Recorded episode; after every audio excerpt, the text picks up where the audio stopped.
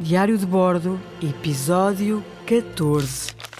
Há já alguns episódios que falamos do Estreito de Magalhães, mas a verdade é que foi uma das grandes descobertas do nosso capitão e também foi aí que toda a tripulação permaneceu muito tempo a lutar contra a rudeza do tempo e com alguns acontecimentos marcantes. A grande viagem de Magalhães.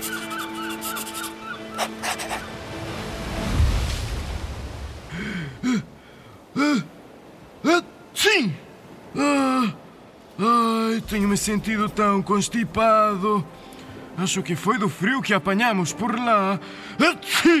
Ah, só de recordar. Sim! Ah, o meu nariz voltou a pingar.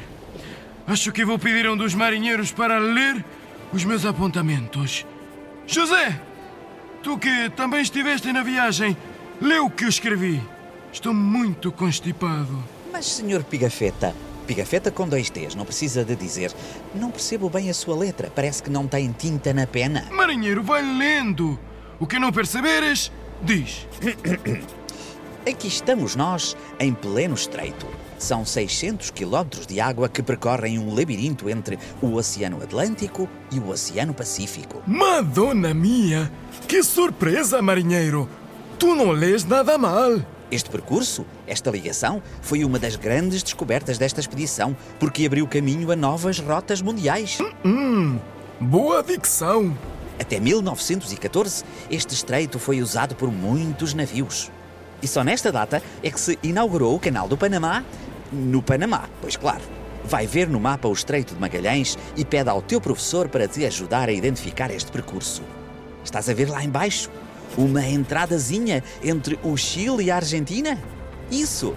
Agora, com o teu dedinho, segue esse percurso. Exato! É um zigue-zague cheio de recortes que vai passando por algumas baías. Uhum. Boas pausas entre as frases. Era nessas baías que a tripulação ia parando e ganhando fôlego para continuar aquela língua de água gelada que não se sabia onde terminaria. Agora repara que se o caminho já não era fácil até meio do percurso, quando se aproxima do Oceano Atlântico ele piora e muito. Este marinheiro até podia trabalhar numa rádio. Já viste que parece um emaranhado de linhas? Que caminho escolher? Onde está o fim do estreito? Existem inúmeros pequenos canais de água, mas nem todos têm saída. Onde está o fim do estreito, afinal? Esta foi a grande dúvida com que Magalhães e a sua tripulação viveram algumas longas semanas. Água, mais água, mais água, gelo, gelo e gelo, até acertarem com a saída do labirinto e chegarem finalmente a mar aberto. Hum? Hum? Estás a pensar porque é que os navegadores não iam até à ponta mais a sul da Argentina, o Cabo Horn, e utilizavam esse caminho?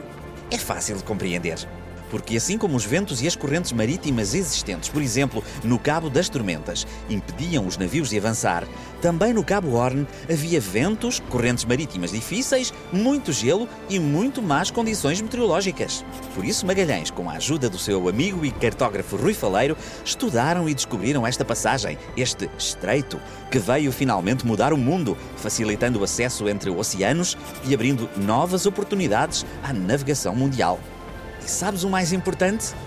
Sabes qual a maior lição disto tudo? É que Fernão de Magalhães nunca desistiu das suas convicções. Fernão de Magalhães teve sempre muitos dos seus tripulantes contra ele, mas graças à sua persistência e teimosia chegou onde queria. O capitão confiava em si mesmo. Tu também és assim? Também acreditas que podes mudar o mundo? Marinheiro José, a partir de hoje passas a ser meu assistente. E vá, desta vez assinas tu este episódio. Assina eu, o Marinheiro José, com acento no E.